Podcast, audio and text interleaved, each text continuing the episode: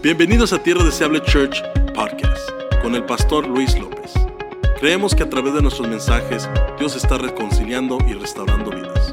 Esperamos que sea de bendición. Gracias por sintonizarnos. Vamos a seguir ahí en Primera de Pedro y vamos a continuar porque la semana pasada aprendimos bastante.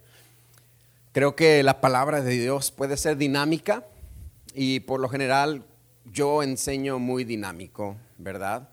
Pero también tenemos que predicar la palabra textual, la palabra que nos hace pensar, que no solamente emociona nuestro corazón, ni solamente emociona nuestro espíritu, que está bien, también hay que entrenar nuestra mente a entender lo que es la palabra del Señor, a entender lo que es el Evangelio. Y la semana pasada aprendimos que el Evangelio es una esperanza viva y una herencia incorruptible, incontaminable e inmarcesible. ¿Se acuerdan, no? Vamos a leer primera de Pedro, capítulo 1, y vamos a dar lecturas del versículo 3. Así que mi equipo de, de Miria, allá atrás, trucha, salvatrucha, se dice, ¿verdad? bueno. Porque México le ganó al Salvador. y a Honduras este sábado también. No están los de Honduras, hoy no vinieron. Oh, ahí estás. bueno, dice la palabra del Señor honrando al Padre, al Hijo y al Espíritu Santo. Bendito el Dios y Padre de nuestro Señor Jesucristo que según su grande misericordia nos hizo renacer para una esperanza viva por la resurrección de Jesucristo de entre los muertos, para una herencia incorruptible, incontaminada e inmarcesible, o sea, que no se marchita, que no se termina, reservada en los cielos para vosotros, que sois guardados por el poder de Dios mediante la fe, para alcanzar la salvación que está preparada para ser manifestada en el tiempo postrero, o sea, en el tiempo por venir. Y la Biblia nos dice que por medio de la resurrección de Jesús, hemos renacido, hemos vuelto a nacer Nicodemo, como dijimos la vez pasada o la semana pasada, le pregunta a Jesús, ¿acaso puede un hombre como yo, ya adulto, volver a entrar al vientre de su madre y nacer de nuevo? Y Jesús le dice, no, no comprendes esto, Nicodemo. Y eres de los meros meros de los judíos. Lo que nace de la carne, de la carne es. Pero lo que nace del espíritu, del Espíritu es. Así que a ti, a mí, los que conocemos a Cristo, por medio de la resurrección de Jesús, hemos renacido a una esperanza viva. La esperanza viva es mientras estamos aquí en la tierra. Y hemos renacido a una herencia allá en el cielo. Porque no sé si tú comprendes esto, pero llegando al cielo, yo ya no necesito esperanza. Porque ya voy a estar con el Señor. Llegando al cielo ya no necesitas esperanza porque ya estarás allá con el Señor. La esperanza la necesito aquí.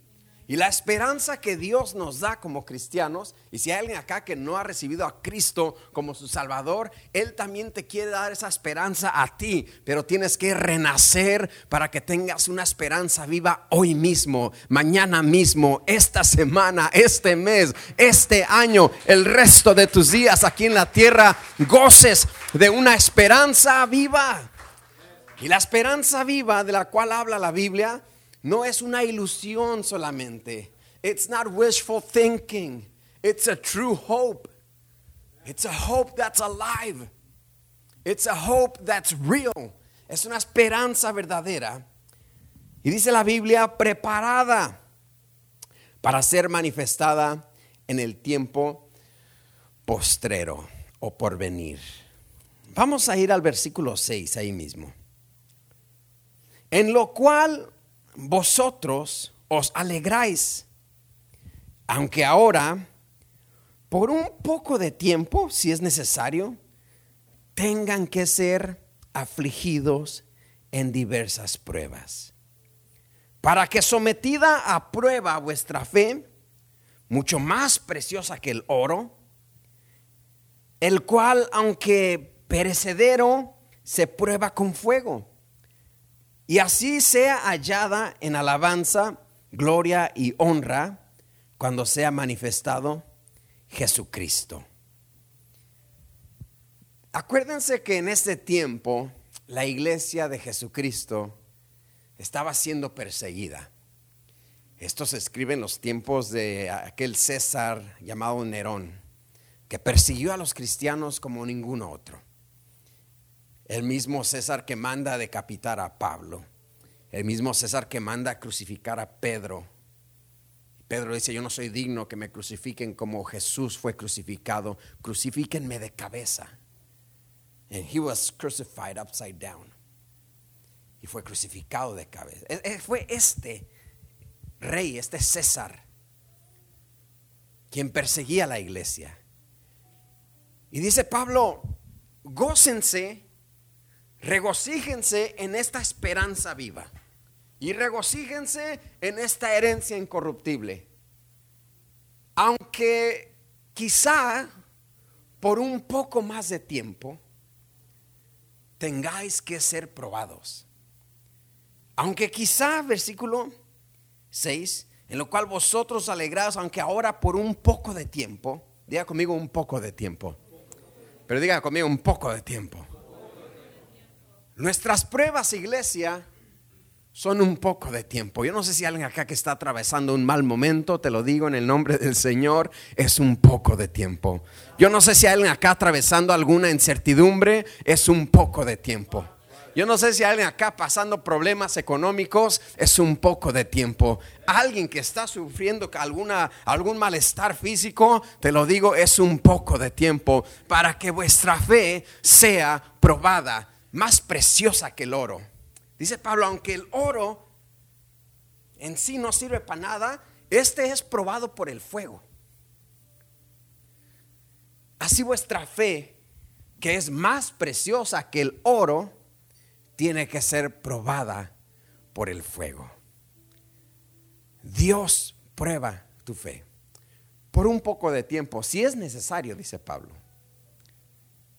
Cuando tú miras las cosas en el gran esquema de la eternidad, porque de repente miramos la vida solamente de la forma finita en la cual nuestro, nuestra mente la puede percibir. Lo he dicho bastantes veces que el salmista dice que a los robustos, que, ¿qué es la vida del hombre? 60, 70 años, los robustos 80, 90 años y se termina. Como cristianos no podemos ver la vida como de nomás 80 años. Tenemos que ver la vida, tomar un paso atrás y mirar la vida como la ve el Señor, que es en la eternidad. En la eternidad. Can I get a cable? Just a cable. Porque si vemos la vida en la perspectiva de la eternidad, nos damos cuenta que efectivamente, es stretching. Mira, dice la Biblia que a los más robustos llegan como a 80 años. En el gran esquema de la eternidad, aquí son 80 años. Y mira toda la eternidad. ¿Sí me explico? Y nosotros con nuestra mente finita pensamos que esto, esto lo es todo. Y tenemos que aprender a que nuestra vida, estos son tus 80 años, la eternidad ya fue antes y la eternidad sigue por después. Por eso Pablo dice, por un poco de tiempo. Dirás tú, pero ¿y qué si no me sano? Bueno, nomás fueron 80 años fuera de toda la eternidad, así que fue un poco de tiempo. Dijo Pablo, porque para mí el vivir es Cristo El morir es ganancia. Y dirás tú, pero no sé, como que no me convence. Es que estás viendo la vida de una manera terrenal y no de una manera eterna. Quiero decirte algo esta tarde. Hay vida después de la muerte. Hay eternidad. Porque de tal manera amó Dios al mundo para que dio a su Hijo unigénito para que todo aquel que en él crea no se pierda, mas tenga 80 años. Vida eterna. Si alguien acá que vino que nomás eran tus 80 años, hay vida después de la muerte. Hay vida, no lo dudes. Así que acepta a Cristo en tu corazón. ¿Qué es aceptar a Cristo? Hazte cristiano, hombre. Hazte cristiano. Porque hay vida. Dice la palabra que unos despertarán para condenación eterna y otros para vida eterna. Pero de que despiertas, despiertas, mi hijo. De que despiertas, despiertas. Unos para condenación eterna y otros para vida eterna.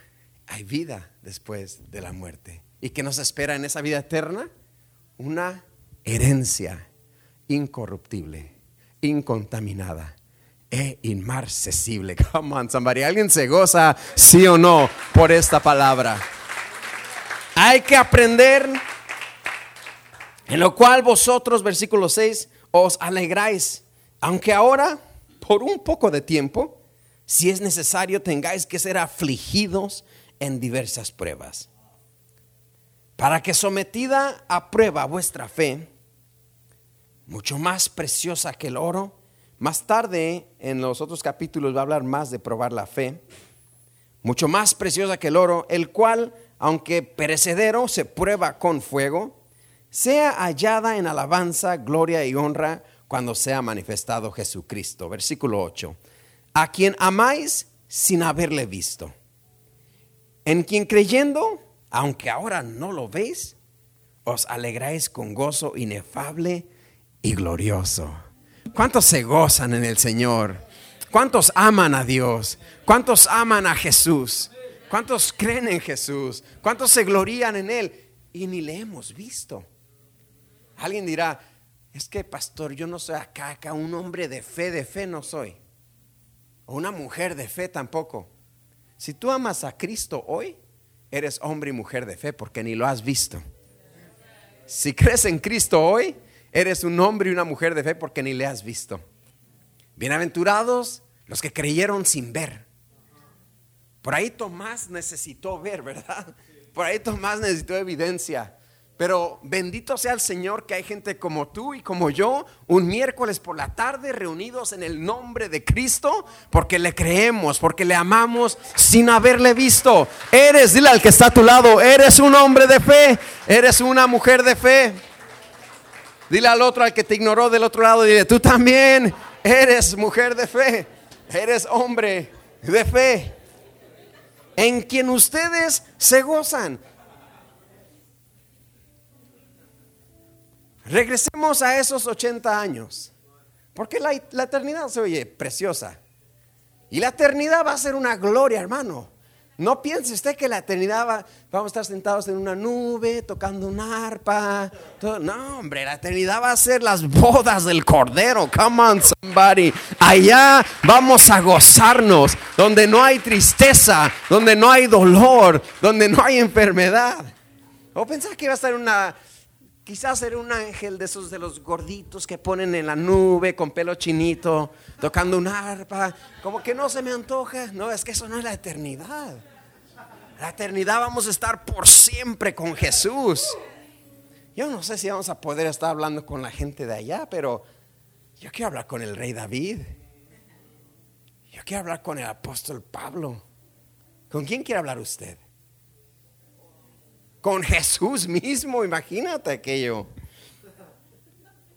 A quien amáis sin haberle visto, en quien creyendo, aunque ahora no lo veáis, os alegráis con gozo. ¿Cuántos se gozan de ser cristiano?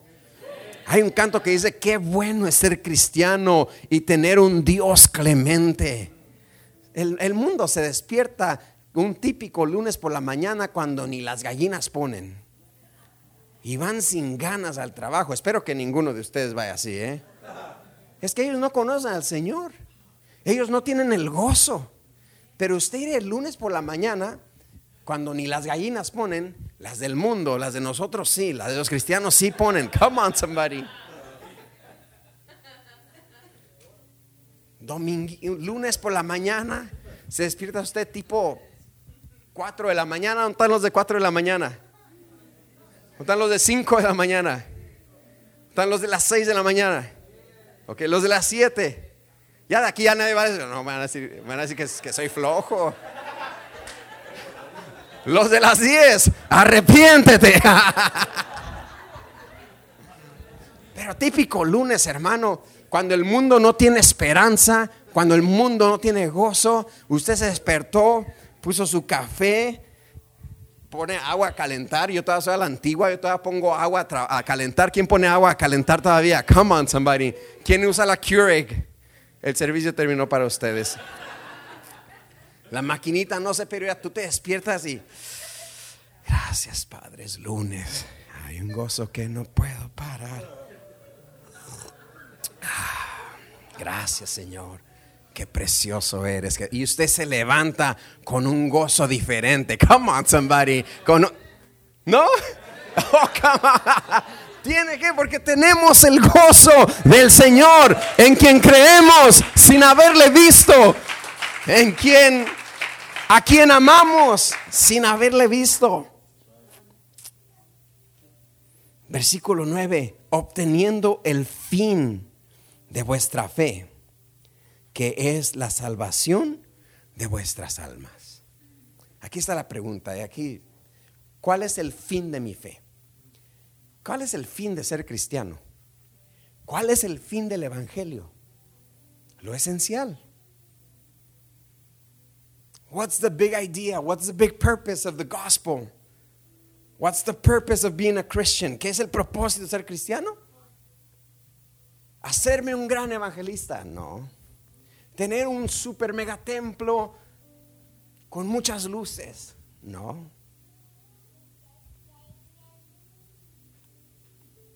el fin de nuestra fe es la salvación de nuestras almas. That's it. El interés de Cristo es las almas, souls. Y si hay casi 7 billones de habitantes en la tierra, eso quiere decir que hay 7 billones de almas en la tierra. Cada persona tiene un alma. El fin de nuestra fe es la salvación de mi alma. Aquel dijo, he enriquecido, se han multiplicado mis negocios, voy a ensanchar mis graneros, voy a comprar más propiedades, muchos bienes para mí he recogido, soy bien trucha para el negocio, mira, ya tengo tanto dinero en el banco, ahora voy a, no sé, voy a comprar el World Trade Center, lo voy a comprar yo todo, lo que quieras. Y voy a hacer y deshacer y voy a volver a hacer. ¿Y qué dijo Cristo? Necio, esta noche piden tu alma. Y todo lo que has ganado, ¿de quién será? Porque con el alma no llevas nada. Jamás he mirado una carroza de funeral jalando un yujo. Porque no te llevas nada. Desnudo llegaste y desnudo te vas, el rico y el pobre. Y Jesús entendía eso y dice, lo demás no me interesa. El fin de vuestra fe es la salvación de tu alma. El fin de las actividades de la iglesia es la salvación de las almas. El fin de la conferencia de jóvenes es la salvación de las almas. El fin de cualquier actividad que tiene que ver con el Evangelio de Jesucristo es la salvación de las almas. ¿Cuántos acá tienen un alma? Espero que todos. No, yo, yo tengo el alma rebelde, pastor. Todo aquel que tiene alma necesita salvación. Porque Jesús vino a salvar lo que se había perdido. Las almas. Tu amigo tiene alma. Tu comadre tiene alma. Tus primos tienen almas. Tus vecinos tienen almas. ¿Sabes qué le interesa a Jesús? Precisamente eso. Por eso hay que hablar. Por eso hay que compartir. Porque un día nos iremos. Y el fin de todo era la salvación del alma. Yo sé que en el Evangelio podemos extraviarnos un poquito y como lo vengo diciendo todo el año, lo esencial se pierde entre las líneas de lo extra. Pero esta noche sal de acá diciendo, wow, primero dale gracias a Dios si ya eres cristiano. Primero dale gracias Señor por la salvación de mi alma. Porque si me voy, yo sé a dónde voy. No como Jeff Bezos, ¿verdad? Que nomás fue un ratito para arriba y se tuvo que bajar. Y oh, un día tú y yo en el rapto nos vamos a ir sin maquinaria, así nomás, mira, vamos a volar. Pero ese es el propósito de la iglesia. Es el propósito del Evangelio. Es el propósito de Cristo. Es el propósito de mi fe. Y cuando decimos salvación de las almas, pensamos en los de afuera nomás. Oh, sí, no, mi primo, esto es para mi primo. No, para nosotros. Hay que guardar nuestra salvación. Hay que estar alertas y velar. Hay que vivir una vida que agrade al Señor. Hay que vivir una vida en santidad.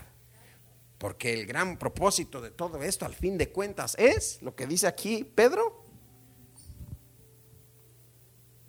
Versículo 9, obteniendo el fin de vuestra fe, que es la salvación de tu alma. Alguien puede decirle en este momento, Señor, gracias por la salvación de mi alma. Si tienes ahí a tu Hani al lado, Dile también por la salvación de, la, de mi Hani, Señor, gracias. Gracias. Versículo 10. Los profetas que profetizaron de la gracia destinada a ustedes. This is so good right here. Si, si se distrajo en el mensaje que ya dije y planea distraerse en lo que sigue, hágalo, pero aquí no se distraiga. Escuche esto. Los profetas que profetizaron de la gracia destinada a ustedes, inquirieron diligentemente, inquirieron y diligentemente indagaron acerca de esta salvación, escudriñando qué persona y qué tiempo indicaba el Espíritu de Cristo que estaba en ellos el cual anunciaba de antemano los sufrimientos de Cristo y las glorias que vendrían tras ellos.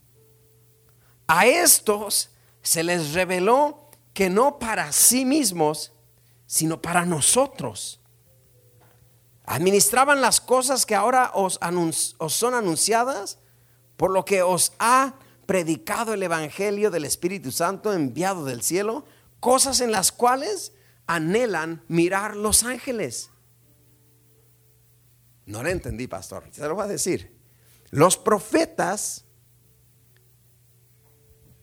profetizaron acerca de esto, dice Pedro. Indagaron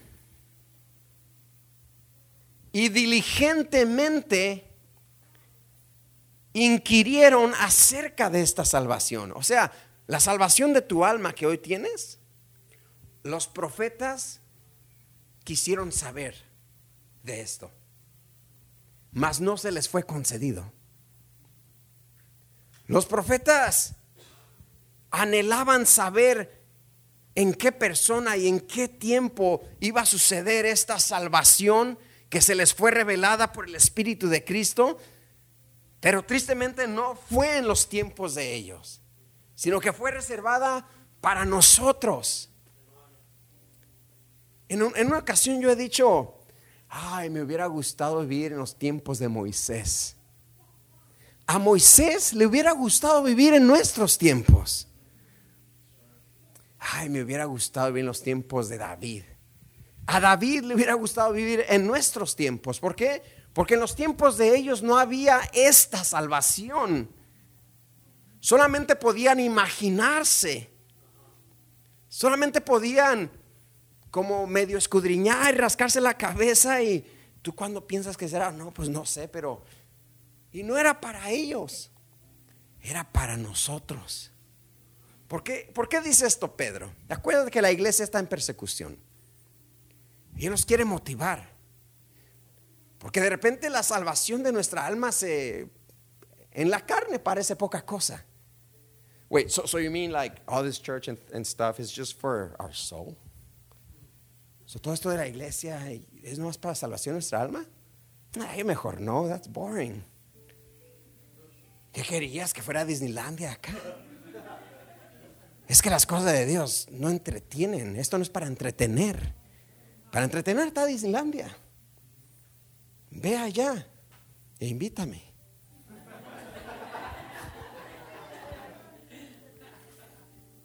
Juntos vemos los cohetes. Qué bonito, ¿no, pastor? Eh, sí, qué bonito. Sí. Para entretener están estos, estos lugares. Es que yo quiero ver acción. Vaya a ver una película de acción. Pero acá la idea principal del Evangelio es la salvación de nuestras almas.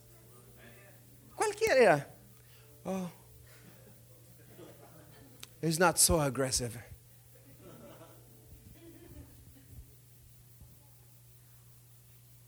Pero Pedro les dice, no, no, no, no, no, no minimicen la salvación de vuestras almas. Piensa en Moisés, piensa en Elías, piensa en Eliseo, piensa en Isaías, piensa en los profetas. Ellos quisieron saber esto. Y, la remata. Pablo la remata con esto. Lo último. Ah, ponme el versículo 12, por favor. Lo último. Cosas en las cuales anhelan mirar los ángeles. Así que los profetas de antes no fueron partícipes de esta salvación. Ni los ángeles del cielo son partícipes de esta salvación. Eso es bien profundo. Cosas que anhelan ver los ángeles. Así que la salvación de mi alma, esta fe que tenemos en Cristo, es preciosa más preciosa que el oro y tenemos que enamorarnos de nuestra salvación. Tenemos que presumir nuestra salvación. ¿Está conmigo, sí o no, en esta tarde? No fue para ellos. Este es un momento especial. Desde que inicia la iglesia, desde que Jesucristo aparece en la escena, desde que Jesucristo nace comienza su ministerio, es crucificado, resucita, el Espíritu Santo desciende, todo, todo, todo, todo se trata de nuestra salvación. Y tenemos que ponerle un lugar muy alto. Y de acuerdo a la Biblia, tiene que ocupar el lugar más alto, porque es el fin de vuestra fe. El fin de nuestra fe no es ver milagros. Los milagros son buenos. Es, el, Espíritu Santo hace milagros. Tú puedes hacer milagros en el nombre de Jesús. Pero ese no es el fin de nuestra fe. ¿Sí me explico? El fin de nuestra fe es la salvación. Ni siquiera experiencias extravagantes y de gloria y aleluya el fin de todo es mi salvación. Los profetas, me, me, vuela la cabeza que los profetas quisieron saber, indagaron, profundamente escudriñaron. ¿Cuándo? ¿Dónde? ¿Por qué? ¿Cuándo? ¿Cómo y dónde? Who, what, when, where, why? Pero a ellos no se les hizo partícipes a ti, a mí se nos hizo partícipes. Cosas en las cuales anhelan Aún los mismos ángeles, dice la otra versión, anhelan contemplar estas cosas. ¿Se puede imaginar usted ángeles allá, hermano? Mira. Y son centroamericanos, mira vos. Mira. Cosas, aún los mismos ángeles anhelan contemplar este precioso evangelio, estas preciosas reuniones. Y quizá usted está acá ahorita, ay no, qué aburrido. el, profeta Elías quisiera haber estado acá. Come on, somebody.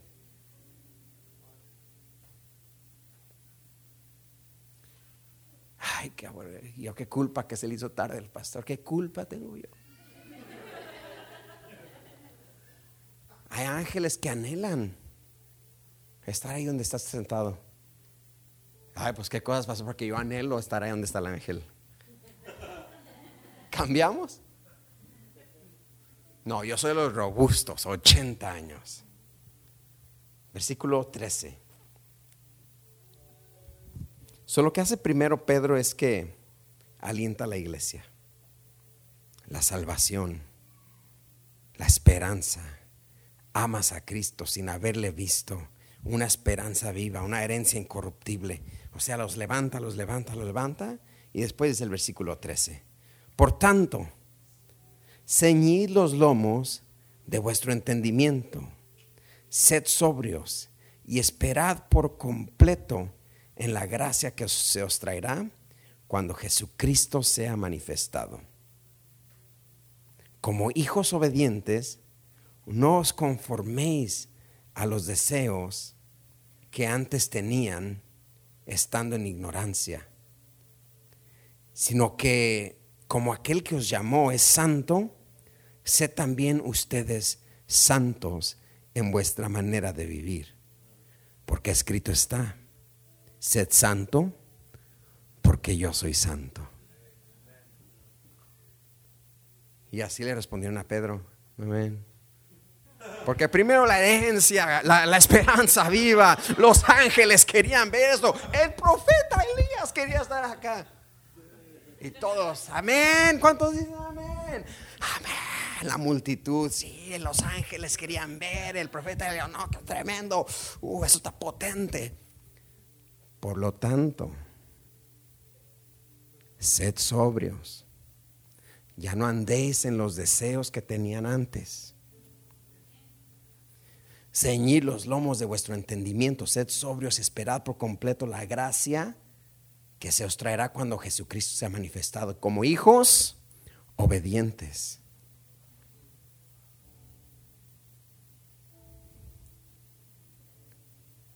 No os conforméis a los deseos que antes tenías. ¿Qué deseos tenía usted antes? No me diga, no, no me diga.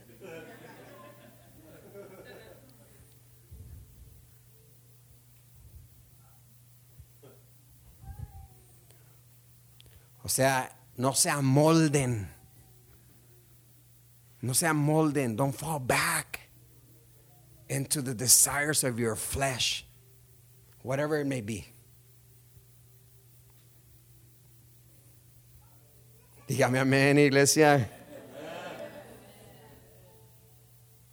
No se amolden a los deseos que antes tenían, sea cual sea. Porque de repente podemos caer ahí, ¿no? De repente, poco a poco, sin darnos cuenta.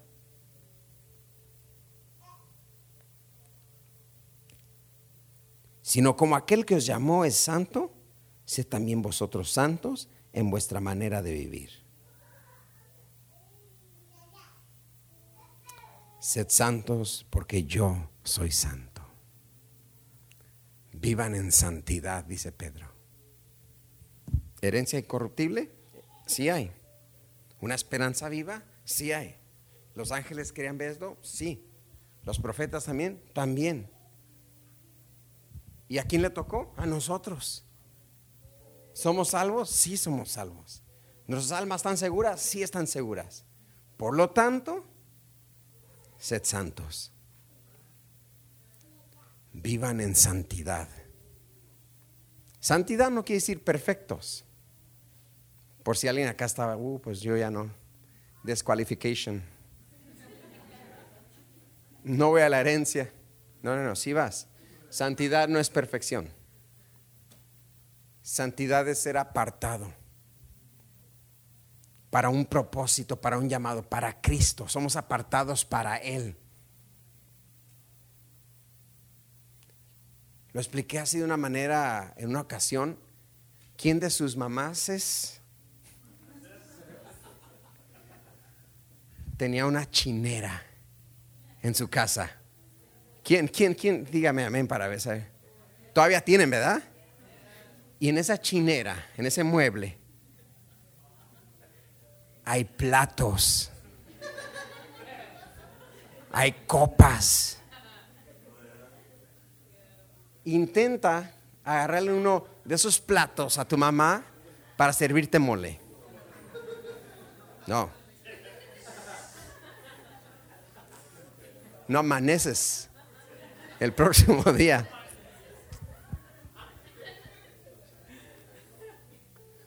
Agarrarle un plato a su mamá.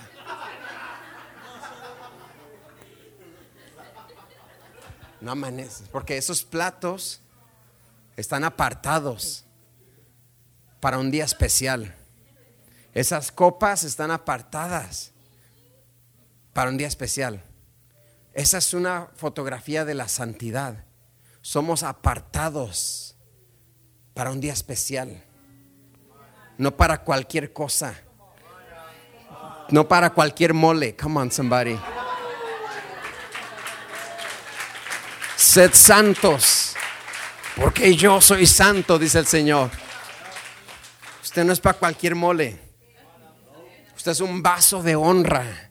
Usted es un plato de honra. Usted es un siervo de Dios, una sierva de Dios, con una esperanza viva, con una herencia eterna, incorruptible. Come on, somebody. Usted es un vaso de honra que ama al Señor sin haberle visto quien se goza en el Señor sin haberle visto, quien cree en el Señor sin haberle visto, sea santo. No tiene nada que ver con perfección. Tiene todo que ver con entender que yo soy apartado. Yo no puedo estar hablando cualquier tontería. Si me explico? Yo no puedo estar viendo cualquier tontería. Yo no puedo estar escuchando cualquier tontería. Yo soy santo, yo soy apartado. Mis oídos están apartados para escuchar palabra de Dios. Mis ojos están apartados para ver la gloria de Dios. Mi boca está apartada para hablar bendición, para hablar vida, no maldición, no muerte, no malas palabras y majaderías. Ay, se me salió. Qué bueno que se le salió. Ya no la tiene aquí, ya no la va a decir. Sed santos. Sed perfectos, dice acá. Sean santos. O sea, entiendan que ustedes son apartados. Hay quienes entienden que habla de perfección. Y demandan perfección de otros sin... ¿Quién es perfecto? Nadie. El único verdadero, el único perfecto es el Señor. Sea Dios veraz y todo hombre mentiroso. Sed santos porque yo soy santo. Y es acá donde nos achicamos y decimos, no, es que eso del cristianismo, no, yo no, eso es para los heavy duties. Esto es para los débiles que vienen en busca de fortaleza.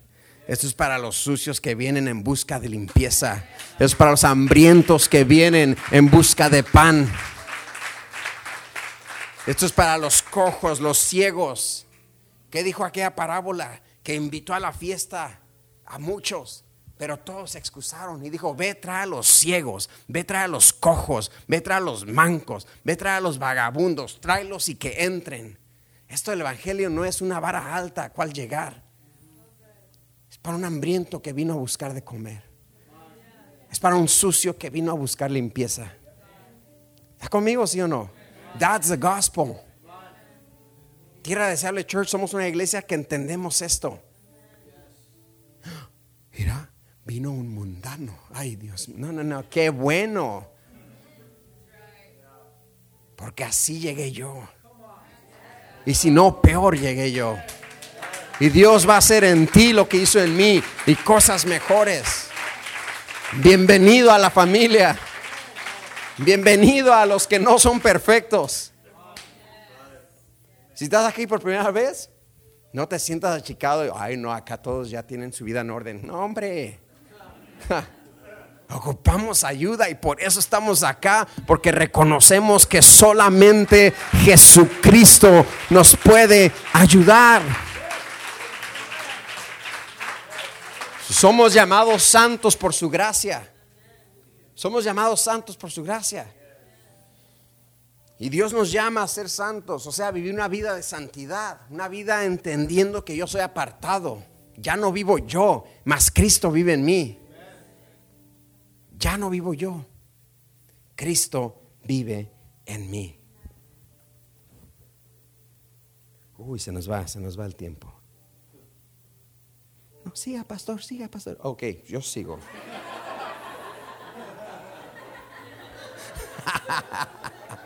y estaba esperando que alguien, dele, dele.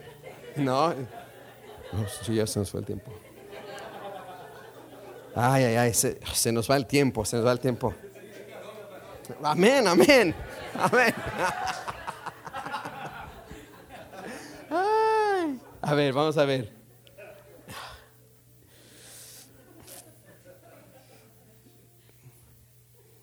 Vamos a terminar acá. Y si invocáis, versículo 17, y si invocáis por Padre aquel que sin acepción de personas juzga según la obra de cada uno, conducíos en temor todo el tiempo de vuestra peregrinación. ¿Qué le digo? Que acá somos peregrinos. Somos peregrinos. No venimos acá para quedarnos. Venimos, nacemos, vivimos y te fuiste. Por eso dice, en todo el tiempo de vuestra vida, conduzcanse con temor.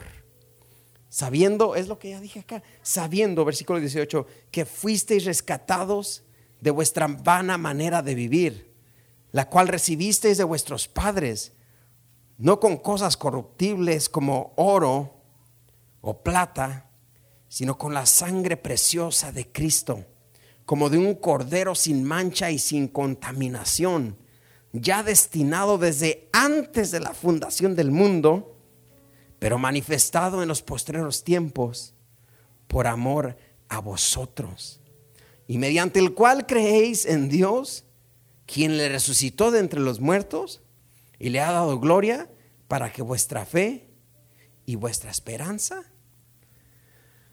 sean en Dios. Por amor a vosotros. Por amor a ti, por amor a mí. Mi fe y mi esperanza es Dios. Aunque esté viviendo en ese un breve momento de prueba como abrimos, aunque no sé, quizás por un breve instante vas a ser probado todavía. Aunque esté siendo probado, mi fe y mi esperanza es Dios. Aunque esté siendo probado, mi fe, la gran idea de mi fe, el gran punto de mi fe es la salvación de mi alma. Bien se me podrá quitar el dinero, pero la salvación de mi alma nadie me la quita. Bien se me quitará una posesión, pero la salvación de mi alma está intacta.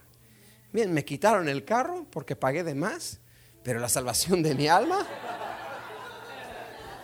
la salvación de mi alma no me la quitan. Y ese es el gozo.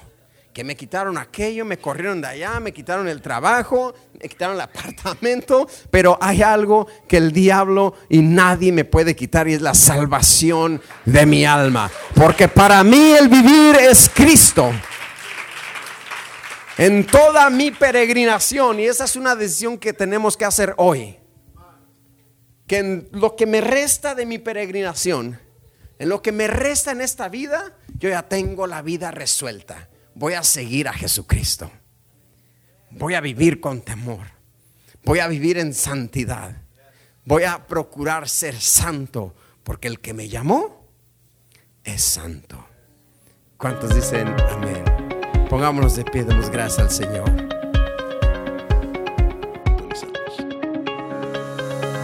Gracias por acompañarnos hoy.